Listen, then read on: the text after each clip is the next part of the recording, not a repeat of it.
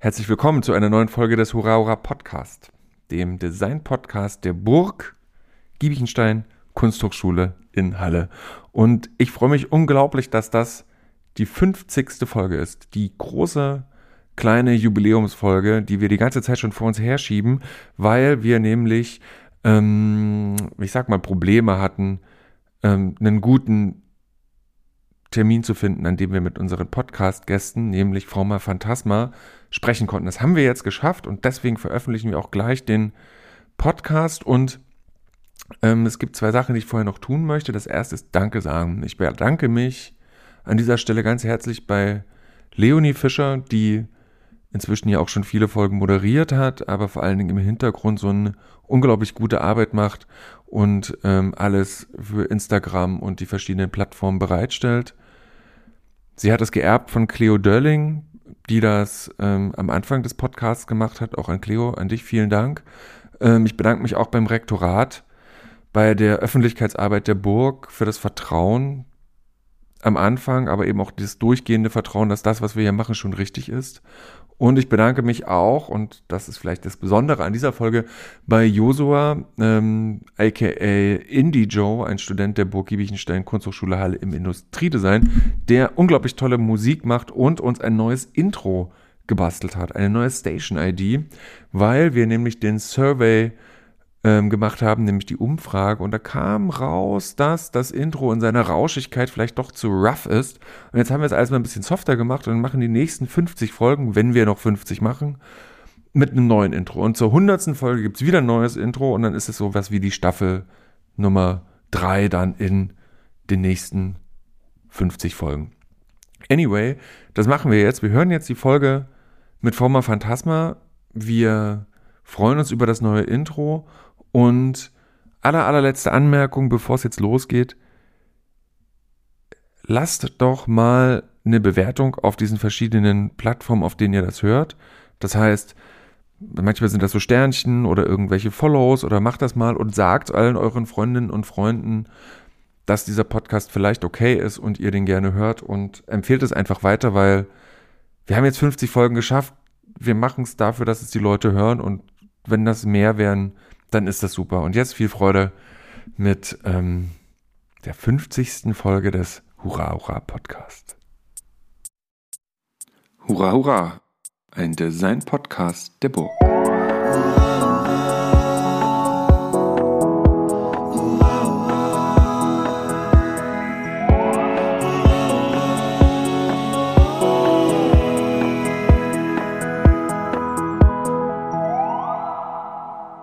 Hey, as I said in the introduction before, this is our 50th episode, and this is quite an anniversary episode of that podcast because um, um, we have um, great guests here, and this is uh, Andrea and Simone from Formafantasma. Hey.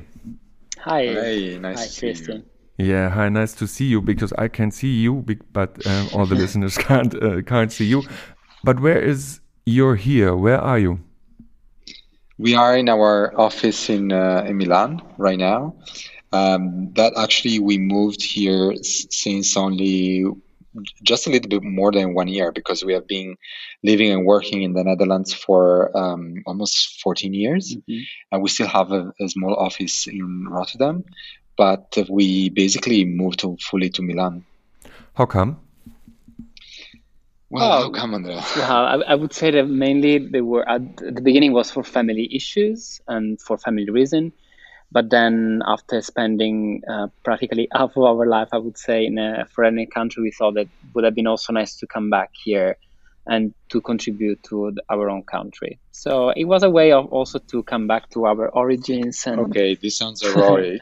Yeah, it's much more about the food, well, the weather, also and I, I wanted the- to get there. Yeah. the Italian things. I think it was also to do with uh, with actually what Andrea said, um, but also um, I don't know. We felt that it was time to to actually work here and to. We also, you know, we never learned the language, the Dutch language, and at one point, while we were really engaging with the local context and so on, on the other side, we felt okay. You know what are we doing here? uh, you know, our families were struggling for several reasons, and it was the time to also move in a different direction. We always felt European, and uh, it was time to sort of just make a shift. Our mm-hmm. life and our way of working didn't change at all.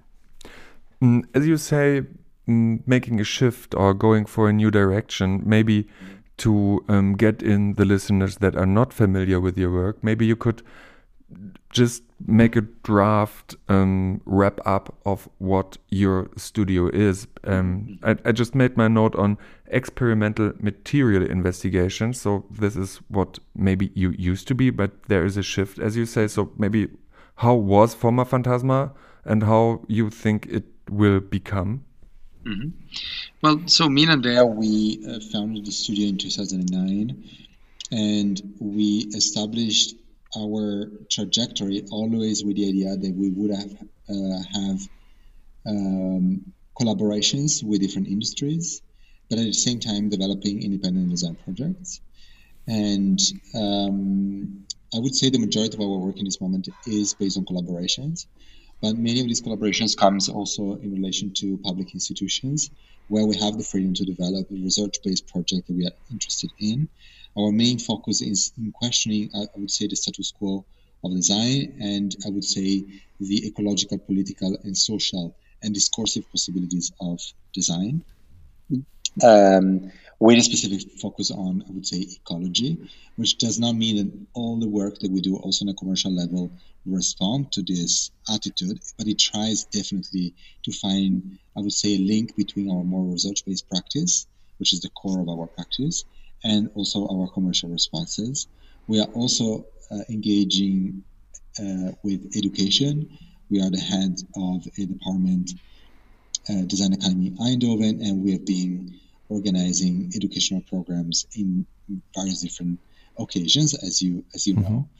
And um, and this this is basically it. But I don't know if Andrea, you want to add something. No, nothing. I think you, you said it quite well. Uh, I think we are very interested in this idea of uh, expansive uh, expansiveness, and I think uh, design in this moment is really looking also beyond uh, its own uh, definition. And I think we are designers that really are interested in, in doing that.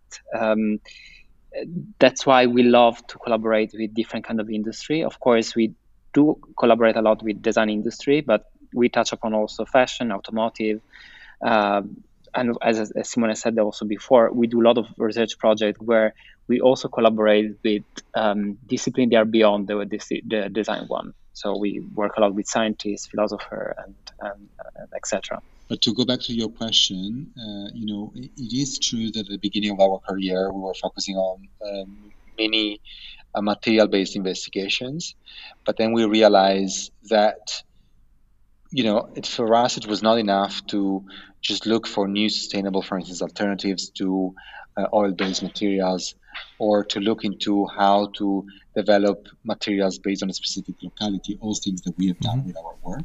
But we realized that we were interested in this approach, so more material based, not looking to necessarily the form of uh, design, but more into the processes, because we were interested in engaging from where materials are coming from, their sourcings, material extraction. Um, I would say um, uh, environmental exploitations, the engagement with different communities, and how design inevitably end up supporting specific infrastructure. So for mm-hmm. us, looking infrastructures of, for instance, material extraction and distribution, for us working on a material level was about a way of saying, okay, can I be the one that actually decide where the material is coming from? You know, how can I transform a, resource into a material and then to a, mm-hmm. into an object? And I think with our more recent work, we're not anymore just trying to be the the maker, I would say, of that shift, and rather to become the observer, the critical observer mm. of this infrastructure that we are interested in criticizing to possibly make it more responsible in itself and in the material choices that we make as designers. Um, as I was thinking of um, what we are going to talk about today, um, as this um, was quite of a race to to find that date together. Um, I, I, just I was always developing new questions, new questions on. Okay, now now we talk about this and this and this. Um, there's one question that um, was all the time um, on the top role of I what what I wanted to know, and this is something um, that also brought us together, and that is the Design Campus project that you did in the Kunstgewerbemuseum in Pillnitz in Dresden, which is a city in Germany and Northern Europe, um, or like mid Europe on the Northern Hemisphere for everybody to know. Um, so I had a look on the and the project description that is uploaded on the Design Campus website, and I find it very interesting that you that one thing that you wanted to approach with the students or the um, participants is to make them critical agents and to go beyond um, self-referential um, processes. Um, can you just talk about a bit what is all that about and how you managed to come to that kind of result or output? Mm. Well, first of all, I think that specific sentence that you refer to is basically trying to look at design from and the role of the designer from a different perspective, which is not about it's necessarily context for me. Yes, but also it is it is looking at design in context. Maybe do you want to elaborate on that? No, no, sorry. You're wrong. well, this is funny. I interrupt you. So no, it's just that I didn't want to talk about design in context, but more about the idea of authorial design. So that when we say like to go beyond the self-referential, is to do not design, um, you know, from the perspective of uh, uh, the self-expression only of the willingness of the designer or the desire of the designer to express its own feelings, ideas, and so on, but to and design then I come exactly yeah. then I come to what Andrea said, designing exactly. context, which is more reacting to uh, contextual decisions and not on self-expression mm-hmm. desires. Maybe you can elaborate on that. No, but indeed, like when um, Thomas Geisler, that is the actual director of the museum, contacted us for uh, thinking about the school, the summer school, we were, of course, immediately thinking about the context of the museum.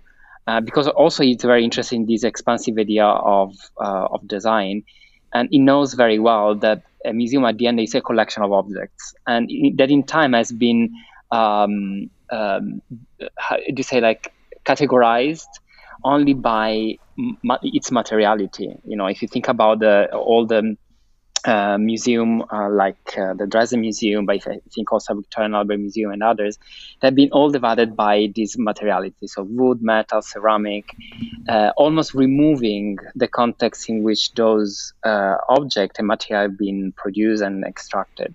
And for us, it was very interesting to go back to that categorization, but really connecting to what is happening now in the contemporary time, where you know context and uh, uh, its it's the most important things to think about when you when you produce.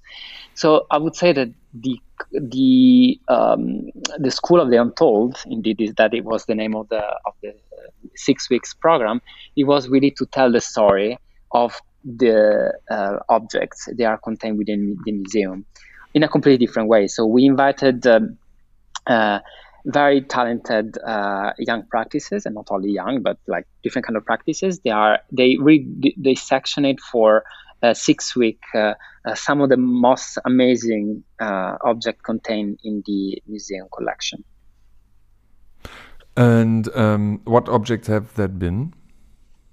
Well, very different. They, they were all related to uh, those categories: wood, metal, uh, ceramic. So they and the, the, amazing thing that all the designers choose those objects based also on specific stories and uh, uh, because they were kind of in a way they were very interested in go beyond the official caption that you could find within the museum and try to really understand uh, the colonial past, uh, the social responsibility that that uh, object had embedded in it.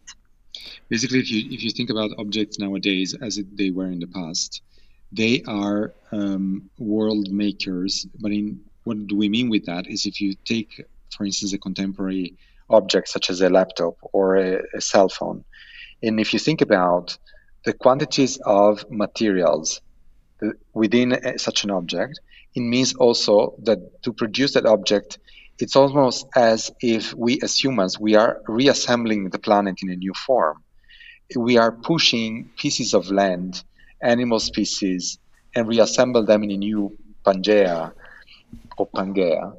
Uh, and and it's it's just um, important, we think, in the design context and in the museum context, to do not accept that objects should be looked only as a study collection for the formal qualities of things, but to look at them for exactly what I said as world makers. And you know, we have the idea of the planet in in the form of the blue marble, but I could argue that all the objects that surround us are different planets or different forms of reassembling the planet.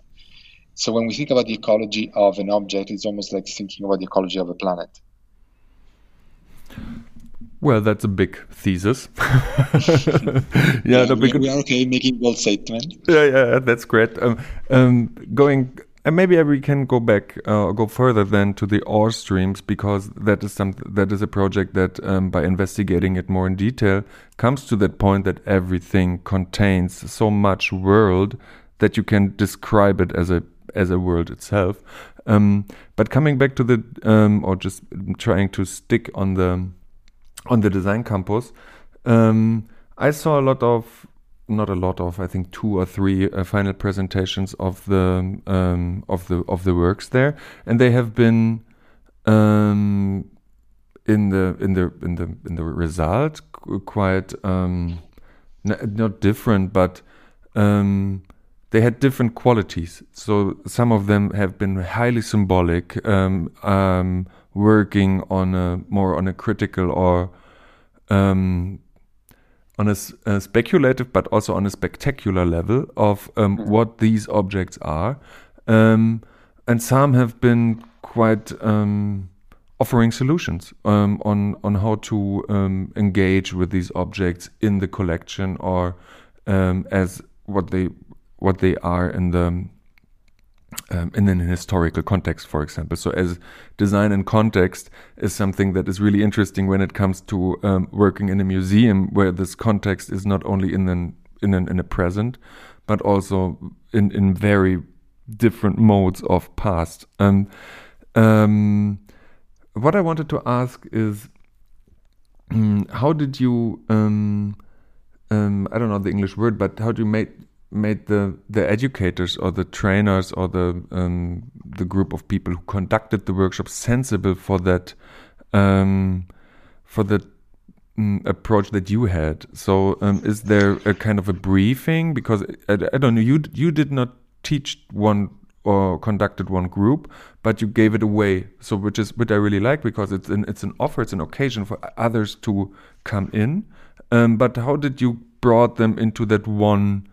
Um, umbrella. spirit. Yeah, or mm-hmm. yeah, or umbrella. Well, first of all, we selected uh, practitioners that we had a feeling they engage and they understand uh, where we come from and and our ideas and but not even our ideas it's not even about understanding our ideas it's more like they engage in a similar way with this view of design and uh, and so that there was there is also a mutual understanding of what we are trying to do.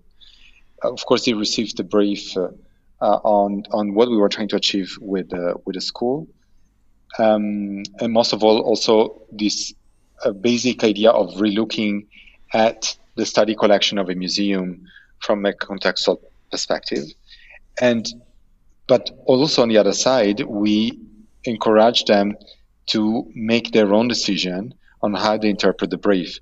This we know. This for us was quite important because also we are, you know, as we explained before, heading a department in Design Academy Eindhoven, but we have also been teaching before, and we also know how important it is to let uh, it go let yeah. go indeed yeah. and let also people interpret yeah also trust the people you are selecting i mean at the end we selected people that we knew that would deliver uh, ideas not as we would do, but in line with the same kind of thoughts that we have. So, um, you know, the, the, we are very used to that. I would say also here in the studio, you know, when when we work with a in our team, it's also about uh, uh, about them and how they interpret our brief. So it's you know when you work collectively, and also because we are in two, we also trust other opinion and other ideas. I think it's really part of the way we work. Mm, is the work on the design campus something that is um, is a follow up or that is in a linear tradition or tradition is a big word, but in a linear consequence um, to what you um, what you do with geodesign in Eindhoven, where you um, have your masterclass there. Yeah, I would say so. I mean, of course, it's a it's a very different uh, also time scale because it's a week. Uh, uh, workshop. But some of the mentors, for instance, that we invited for the design campus are also mentors in geodesign. Oh. I think about Giuditta Vendrame, uh, Irakli, uh, and and others. So we do have a few of them. They are already they have been involved uh, in uh, in geodesign. So yes, I would say so. Mm, as this is a podcast about design education as well, so but it's mostly a, a thing that um, that we are doing because um, as we come also from an like experimental teaching practice, as the festival that we did a few years ago um, was mainly on on the question on how do we design and how do we learn how to design. Um, um I'm very happy to have you here because there is there are like few directions on questions I have um, on your design practice. Um, first more on the content and context side, um, and then later on the question how do you manage to do it. Um, so um, um, I just printed out your um, the the teaching goals that you that you um, formulated for the for the geo design, and the students learn to research and analyze specific themes by engaging with published materials. Um, they develop communication tools. They transform their research results into specific personal assignments. They understand their interests, talents, talents and weaknesses, and they elaborate their own ideas in writing and collectively edit their research for publication. That is something that I really find very interesting because mm. it does not. It's very interesting what it says, but it's also very interesting what it's not saying because there is not a um, focus on formal aesthetic um, I see you. I see you shaking your head, like no, no, no, it's not happening. Um, no, it's important. I mean, like uh, it's it's also uh, you know, uh, I mean, at the end we are all in visual culture, and uh, you know, the people that graduate from the geodesign department are designers, so they of course they need to also think about aesthetic choices. But I would say that we are not uh, something that would add probably in the description you just mentioned is also the fact that is a is a not media based uh, department. So mm-hmm. we are not very interested in just exploring, you know, design because we think or product design because uh, you know we are in a product design uh, department and we should only do objects. Well, no, you know, we can have like we have so many other tools that we can use to talk about the the product design discipline, and we should explore that. So it's a free form, I would say. I think it's an attitudinal department. Yeah, it's an attitudinal department. Yeah, it's not like a, a it's definitely not as the categories we talked about before in the mm-hmm. museum, mm-hmm. linked to forms of categories of what kind of design or outcome you you do, which presents struggles because it could also be that in the years the department becomes too fluffy or too uh, too um, to freeform. But it's better to take that risk, I guess, than um, categorizing the kind of outcome that the designer should do, because that is a perspective that always came from a commercial desire of providing a service. And that's not what we're interested in doing in education. What and on what indicates um, a too fluffiness? Yes, no, that's a very good question. We will find out soon, I guess, after a few years of of heading a department. I guess what I meant is that when you are open, very open on one side, you should also be strict on the other. Mm. And I guess we need, after a few years of having the department, now we're in second, at one point narrow it down again. What I mean to say is that it's very good to be expansive, but at the same time, you also know what the, the department should not become mm-hmm. what should not accept, what should not welcome. But at the same time, I, I, I think that, well, not a welcome. Otherwise, it sounds very it sounds bad when you say that. It's well, more... I think there are things we should not welcome in the department. It's something we, we have to be open, but we, you know, we are going to be welcoming of all ideas. I guess there's also things for which we stand and things that yeah. we should not, you know, support. Yeah, for instance, something that we all the time need to to re- remind to everybody, also to our students, is that it is a design course. You know, it's very important that every time we address topics, they needs to come back to design, to the discipline of design. So that's very important. You know, that all the time we come back to our own discipline. But when it's when when mm, that is a tricky thing, I guess, because mm. as you um, as you widen up the design discipline um, to research, to um, um experimental um, use and um, e um, exploration of materials. Um, crazy, so excuse me, crazy shapes with crazy materials. Um, um, what would you describe then as uh, as a core design discipline within on on what everything is condensed to point when th thinking about um, engaging with pub published materials, communication tools, assignments, like all that. I, I, I totally share your, your points here, but um, but I'm, I'm very interested in what is um, what is the design everybody should come refers to in the end. Yeah, but indeed, it's not so much about uh, the final outcome. For me, it's okay mm -hmm. if the final outcome can be a piece of research, it can be an article, it can be a movie, it can be a communication. But what I mean, what we mean to say is that it should all the time come back to the main discipline that is design. To design question. To design question. Mm-hmm. You know, like um, you know, as as you mentioned before, I mean, design is not only about um, you know at the end producing an object, but also really thinking about uh, uh, the um, uh, how do you say uh, all the ecology that, that goes around the design discipline. So, um, it, I think I, I, think essentially it boils down really to making sure that the questions that are raised are relevant within the design the, context. Yeah. Considered in a broad way. But if if uh, um, you know all our work, maybe it is easier if we make example with our work. Even the, the one that as outcome, they had an exhibition, they had a publication, they had a lecture series, they had a design campus or educational programs. They were all dealing with questions that we do believe they are related to the design discipline, mm-hmm. related to, um, as we discussed before, for instance, the the ecology of production, essentially. At least this is what we are interested in. It's the ecology of production. Production, we mean uh, of, um, in a way, we still relate to, to industrial design in a way. Mm-hmm. Do you see what I mean? Mm-hmm. It's really about. Actually, we are just interested in, pro- in industrial design. Every time, all our projects are about discussing the downfall and the success of the design industry.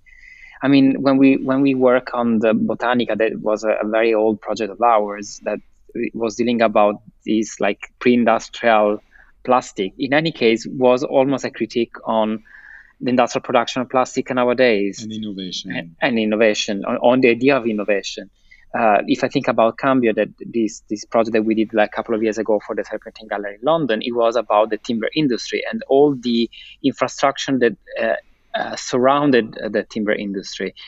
But again, we are interested in the timber industry, in the extraction of material for production, for production of industrial products. I think Cambio is a good example because uh, you know we could have done an exhibition about wood, right? Mm-hmm. And that is something that you could definitely find in you know in the design tradition. But we did instead an exhibition about the governance of the industry of timber that extract timber from forest. Why? Because we think as designers we should engage with these questions on how resources, for instance, are extracted and how we understand the relationship between production and the and the environment from where we extract uh, values. And that for us is a design question. It's definitely related to production. Also because and we see it sorry because also for instance, thanks to that exhibition, we started an ongoing conversation and collaboration with Artek, the Finnish company. Mm-hmm. They could totally relate with some of the questions we're raising with that with that exhibitions because they are the questions that they face nowadays as a furniture producer that have a very close relationship with the envir- environment from which they extract timber, which is the Finnish uh, forests. And we are having these uh, in-depth collaborations with them, for instance, in these days, re-evaluating the levels of or how they interpret quality within the company. Um, and we are re- in light of climate, uh, climate crisis, climate crisis, yeah. and the effect that, for instance, certain specific uh, bugs have on the trees that grows in the Finnish forest, and mm-hmm. how they affect, for instance, the amount of discarded wood they have. But also availability of like uh, A grade uh, wood that is the highest quality that is becoming uh, rare and rare. And when you have like entire industry, they only rely on a such high quality wood, then you know in 10 years time, if you don't start to really think about or redefine what quality means, it's also very difficult to produce in the future, especially when quality only depends on uh, um, aesthetic, aesthetic quality. Features. You know because the the A grade, it's uh, the wood almost doesn't have any um, any knots, uh, any, any trace of any... natural uh, features that a tree has. Mm-hmm. Mm, with these projects, you learn a lot, um, and you, but you also not, but you also, as we are talking about the geo, um, you also transfer that um, knowledge. How do you do that? Um, how do you bring knowledge from your practice to the students and um, yes I, I, that would be some from interest to me because as also from i'm asking that um, on a very objective uh, position but also very subjectively because i'm a i'm a design educator as well but i'm a designer too. And, i get I extract a lot of knowledge from uh, from projects that i do with with a team, with a network, with collaborators, with producers, and step by step, I just like um, let this rain into my um, mm. uh, into my teaching practice. But is it is it in the same way as you do it? Um, how, how for us, it's it paramount. Yeah, that for me, for instance, for us, it's so important the fact that the only way of making the the discipline evolved is also about the sharing of ideas. Mm-hmm. You know, like I think uh, 10 years ago, it was only about, even before, like all about copyrights and copies and, you know, like being very close in the studio and not sharing what things we're doing, people were doing. For us, it's the opposite. For us, it's all about sharing. Like even a project like Cambio, you know, there is a catalog that it's not a catalog, it's a book where we collected all the interview or part of the interview we did. When we do projects like Cambio, there is a website with actually all the interviews we Which did. An archive, essentially. It's an mm-hmm. archive where all, all the papers that we have been reading throughout the process are available. And those for us also are the foundation for, for instance, the geodesign course. So when we opened the geodesign, it was actually a couple of months after Cambio uh, opens at the Serpentine. And then we based the, the first semester on all the research we did. So we really consigned all the research and the contact of people that we've been interviewing and meeting for the project to our students, and they would and they would build on on top of it. Uh, while sorry, while developing Cambio and uh, a new project that is coming soon, very soon in, in Norway, we did like for for months and months. Um, uh, Instagram post where we're showing day by day like some of the research we were encountering while developing the project. So for us, this idea of sharing is very important. Um, I could add on that that you know this does not mean that the process is smooth. It no. does not mean that you know you say to students, well, you know, here it is. This is a platform. Appropriate it and work with it. Is that working? Not necessarily, and and sometimes you have effective results. Sometimes it is a failure.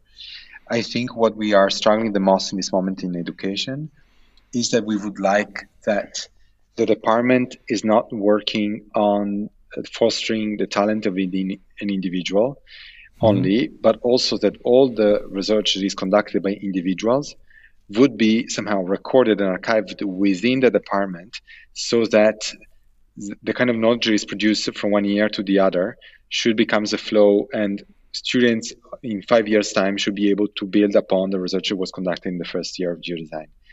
We didn't find yet a way mm-hmm. to build a useful tool a useful culture to have that developing. Sometimes it's also due to the the, the shortness of, of um, semesters and assignments uh, because it is also a question of how you archive information and how you archive research and how you make available to others. maybe we need to reform the way we construct thesis project, for instance, in the department. But there is still a lot to do on, on that level. Yeah, you have three masters, which is very, very short, isn't it? Like it's Uh, masters that that um, that your that your studies are structured in, isn't it? So there are three trimester and one year of uh, graduation. So there are two years in total. 2 years only. yeah, But it's it's very little. Yeah, it's a little time. Yeah. yeah, and that's what is that that is a struggle that I face as well. That um that uh, we have a semester, so it's like um it's not um, split into three, but into two. Um, but still, um, from my own practice, I know that a project um, with a with a with a strong ambition uh, can't be done in in that little time. So No, um, but, again, you see, the way of resolving that is if we don't think that the work and should be concluded by an individual, Mhm. but a chain of individuals that will work within a department in years and years. The problem is how do you structure that culture and how do you make those informations available? And how do you allow others to work upon what somebody else have worked previously? we tried i mean we tried to rebuild this this kind of like uh, platform but um, maybe it's also limitation of money that there are at the moment. Uh, maybe in time we, we will be able to grow but you know if there are students that are like working on timber for a semester and they are interviewing people reading things I, you know and everything has been built for that semester then is gone because they are gone in the department.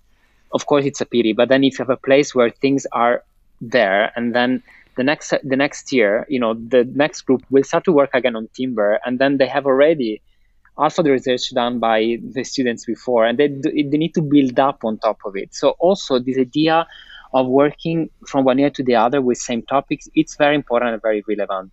Uh, you know like something that we are also discovering and we are making treasure also in our own practice is that work doesn't finish and or start and finish within an exhibition so cambio started with uh, the exhibition at the Serpentine.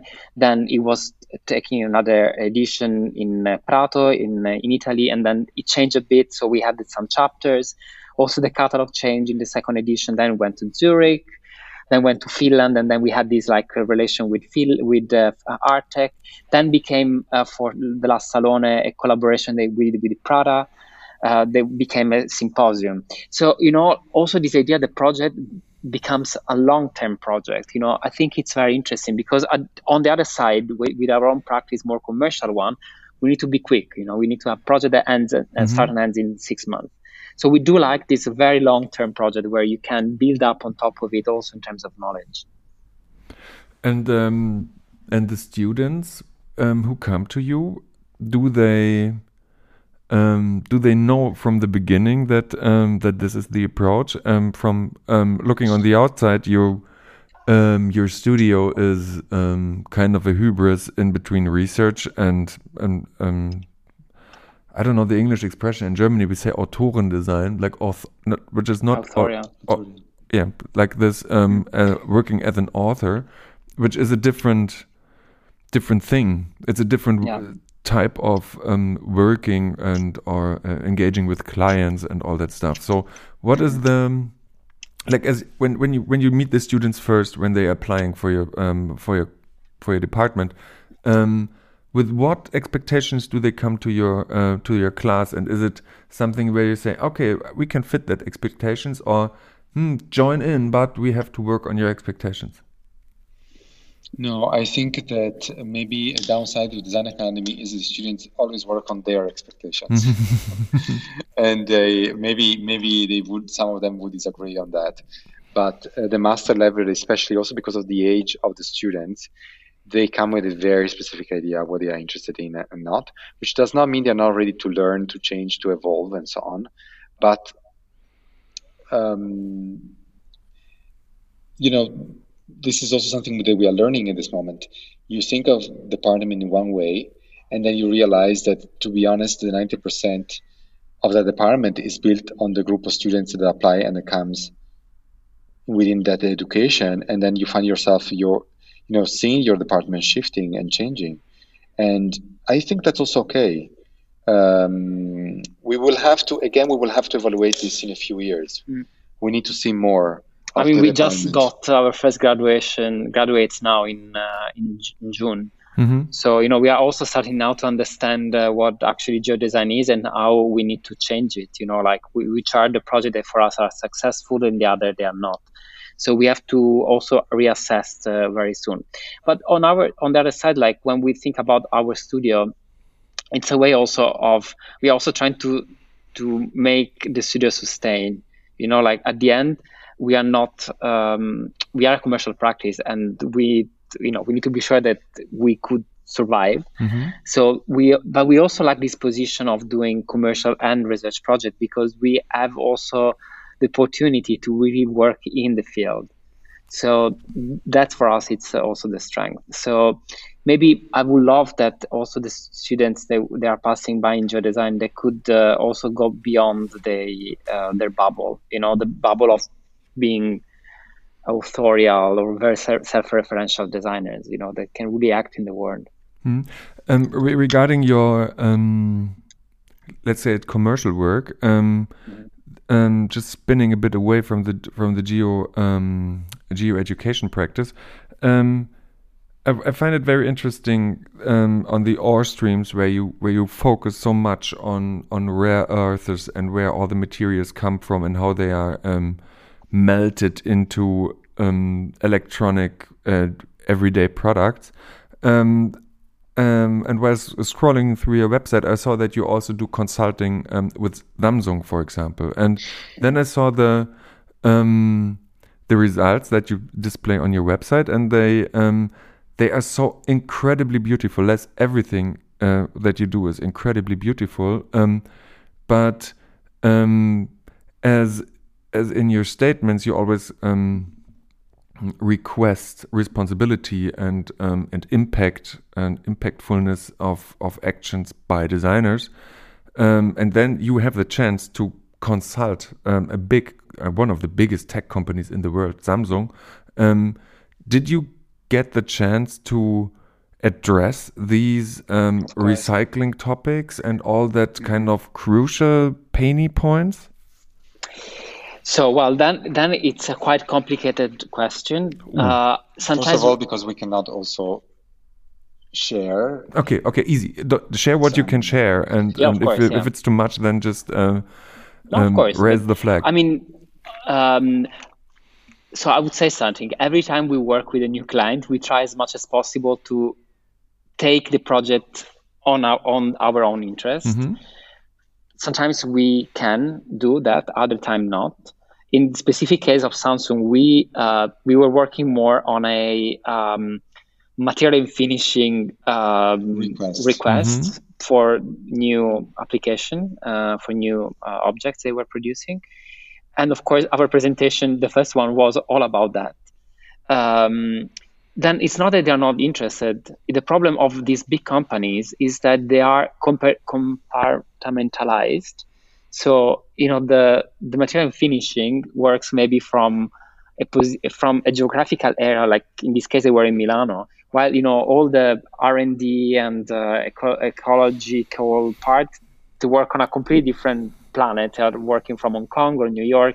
And sometimes when you work with this huge company they are not communicating between each other. So if you enter on on the right on the wrong path then you, are, you, you cannot have so much um, impact Mhm. It's, it's really for us. It was uh, incredible to see um, how the design process can be splitted in fragments, Mm. which we find that as an outcome of a theory based on efficiency, which we don't agree with, which sees um, uh, fragmentation of knowledges as an efficient way. But one of the basic reasons why we think it is efficient is because you also fragment the responsibilities, which is a huge problem when you deal with ecology. So we are critical with that attitude. We talked uh, about internally, uh, but I wouldn't say that um, we could address some of the issues we were interested in addressing, but not because there was no interest from the company, simply because we were dealing with a different department. Yeah Mhm. Uh, but we, we, for instance, had a conversations about ore streams and, and that for instance, with uh, we did a, an extensive sort of lecture consultancy to to um, Braun. Braun, for instance, about our work and how we were dealing with that. So we we have these kind of conversations with some of our partners, and some they remain very um, like we remain very external. That's mm-hmm. what we are asked to share our knowledge, to share our process, and then the companies decide to do whatever with what we say. And other times, instead, the relationship is much more engaging and long term. Um, for instance, as the one we described with the with Artek. Yeah, mm-hmm. exactly. So it also depends how you you also how you are called in by a client. Sometimes the consultancy can also be extremely um, um, one directional. You just you just share ideas that you have, and then you don't know what a company do with it. Yeah because I, I, asked that question, why is it everything so extremely beautiful? That is a question that I got from uh, a colleague of mine when I was saying, yeah, we, I'm going to have that um, interview with a Formafantasma, and she is very, very much into all all your um, works and could explain everything from Cambio to Ore Streams. And there was this one question I asked her, yeah, but now we have the chance to ask a question. So what would that question be? And she's a very professional, very critical person, and she asked why is everything so beautiful? And and and and and, and, then I saw and, and I rewatched or relooked at your work from that question and honestly that question is not so bad because everything has that that incredibly aesthetic high value um, still the questions that the that should be raised or that you intend to raise through your um, um, through your work are very critical so is Hmm. So quite. But I don't see. Okay, hmm? maybe this is quite interesting. Very. This is a very good question. But it is also a question that would require to be unpacked much more. Mm-hmm. And I think there is also uh, many um, ambiguities also within the question because um,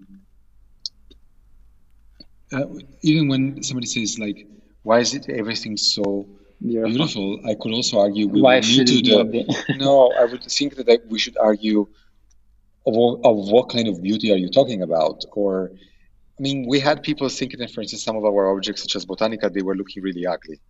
Mm-hmm. So I would say that's also subjective. In the case of Ore Streams, for instance, we can be much more specific, for instance, with that with that word. Mm-hmm.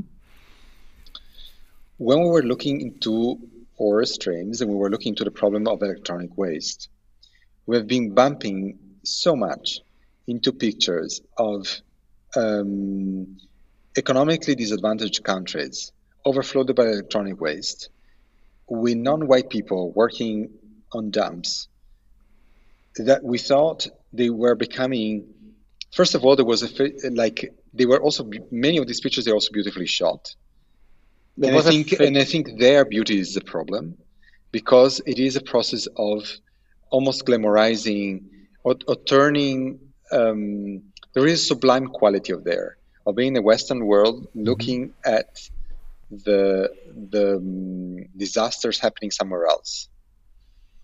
And for instance, in the process of developing Ore Streams, we specifically decided in not on not in the objects only, but also in the films that we've done, to uh, position all the discourse on a much more abstract level uh, with also a very specific palette of color, which is also rather, I would say, almost innocent like, but like almost like pastel color, um, which is also like many of those colors you can also find sometimes with in screensavers, in in um, digital tools. Um, also we use the, the, the quality of those objects you know they are usually perfect beautiful impeccable you know like we really use the same quality aesthetic quality that those object has uh, but so for instance for the film we really wanted to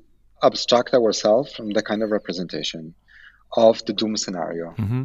so there is that in the object instead there is another level, but the objects are extremely complicated. We will need a lot of time to talk about the objects, but the idea was for us to make the object, first of all, extremely um, mm, aesthetically impermeable. They look like as perfect, as um, uh, as hermetic as an iPhone, as a, a computer.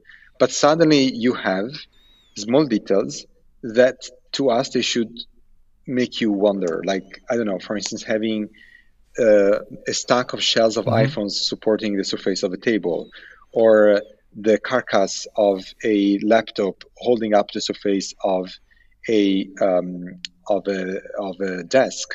And there, for us, the role that those objects have is in, for instance, asking questions: Are those objects coming from where? Are they recycled? Uh, is the surface so? Is the material? If if we see an object uh, such as an iPhone under a table, what does it mean? What is the rest of the table made of? Is it is it? Um, we, it's almost as if we were trying to have glitches. Mm-hmm. Uh, in those glitches, you see where the material is coming from. But this hermetic quality is actually what happens also when you recycle things. You don't. It becomes again a new material. There are no traces where that is coming from.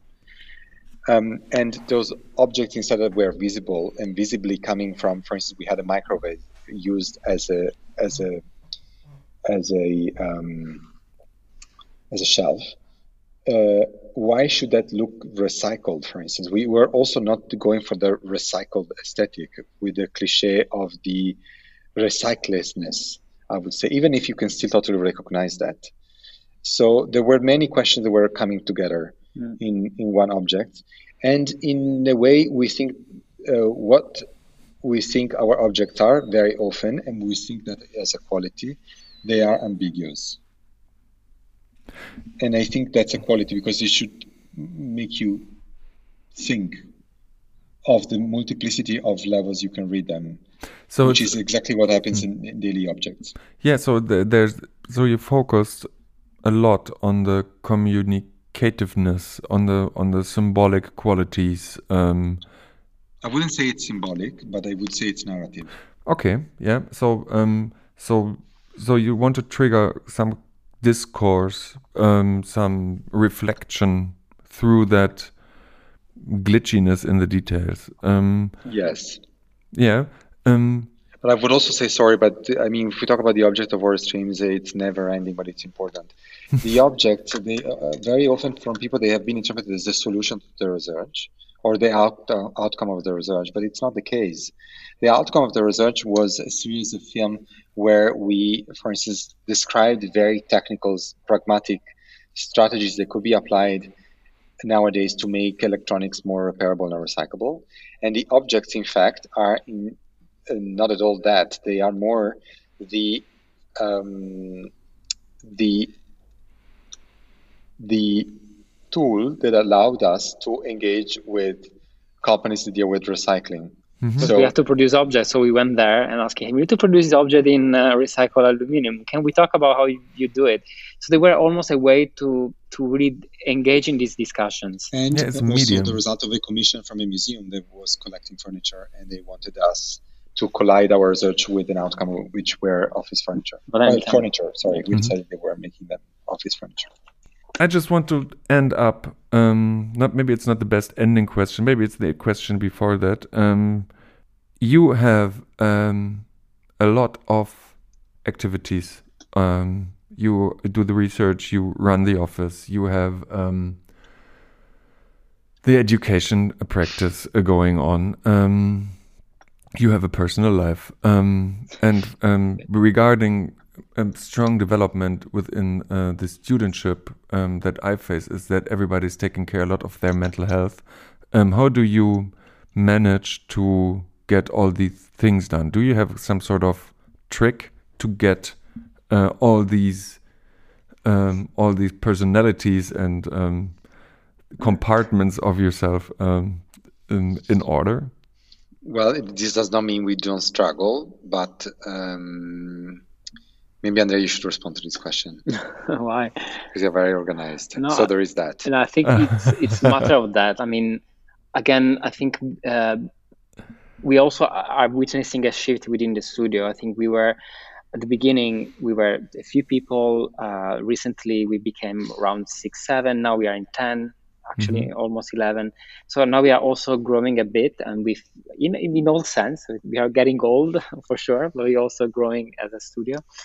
So we we are also learning how to uh, to to make these mess that we do because at the end, as you said, like we are doing we are we are uh, wearing multiple hats.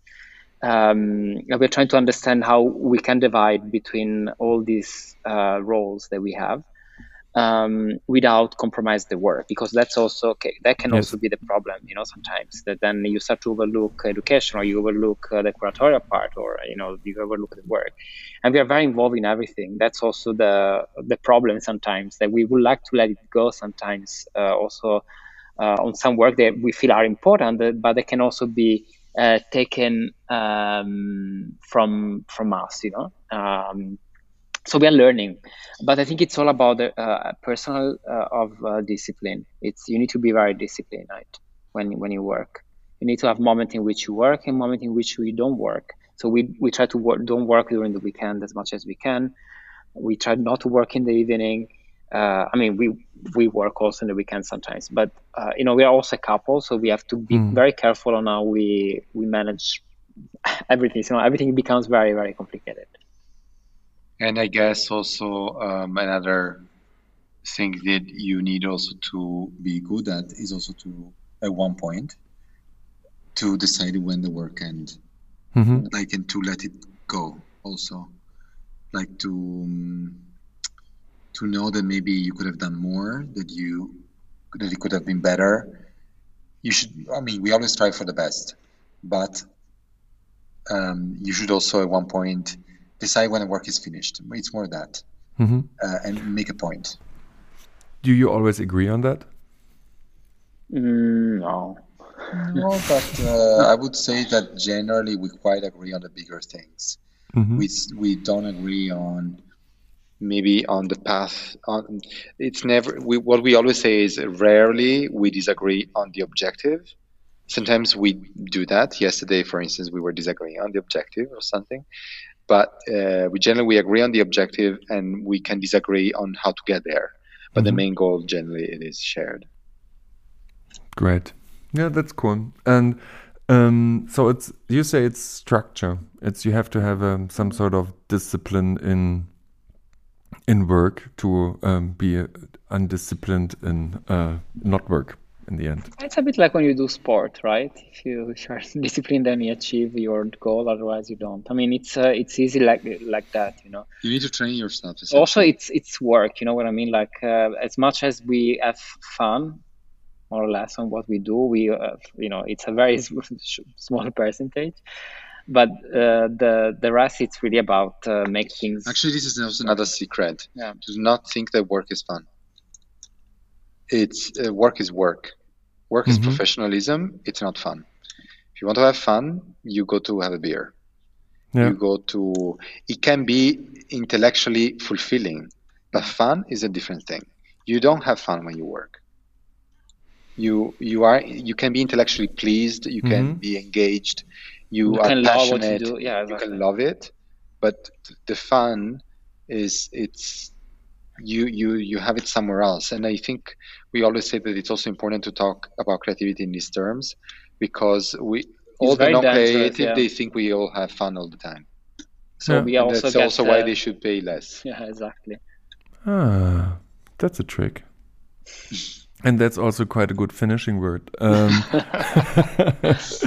guys um, so we can have fun now. Yeah, now we can have fun. Yeah that's great. So even even this is work. Um, honestly I'm, I'm i'm not sure if i if i fully dis, if i fully agree on that.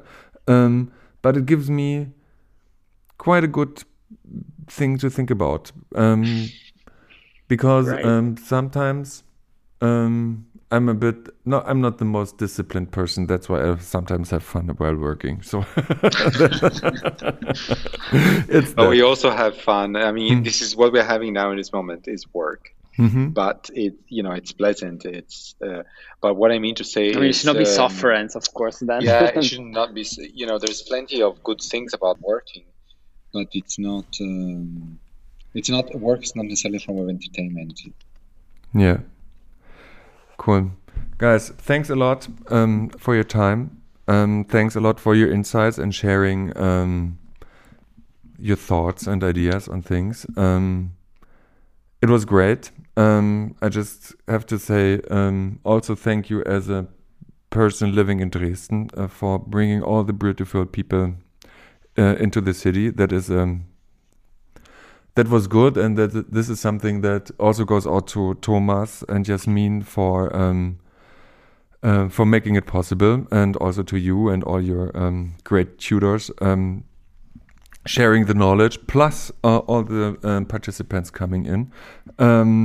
Um, so um, I say thank you and hope to see you soon and wish you good luck with all your projects. Uh, thank you for everything. Going thank you on. for the patient also. Yes. Very fun conversation. cool. Thanks a lot. Ciao.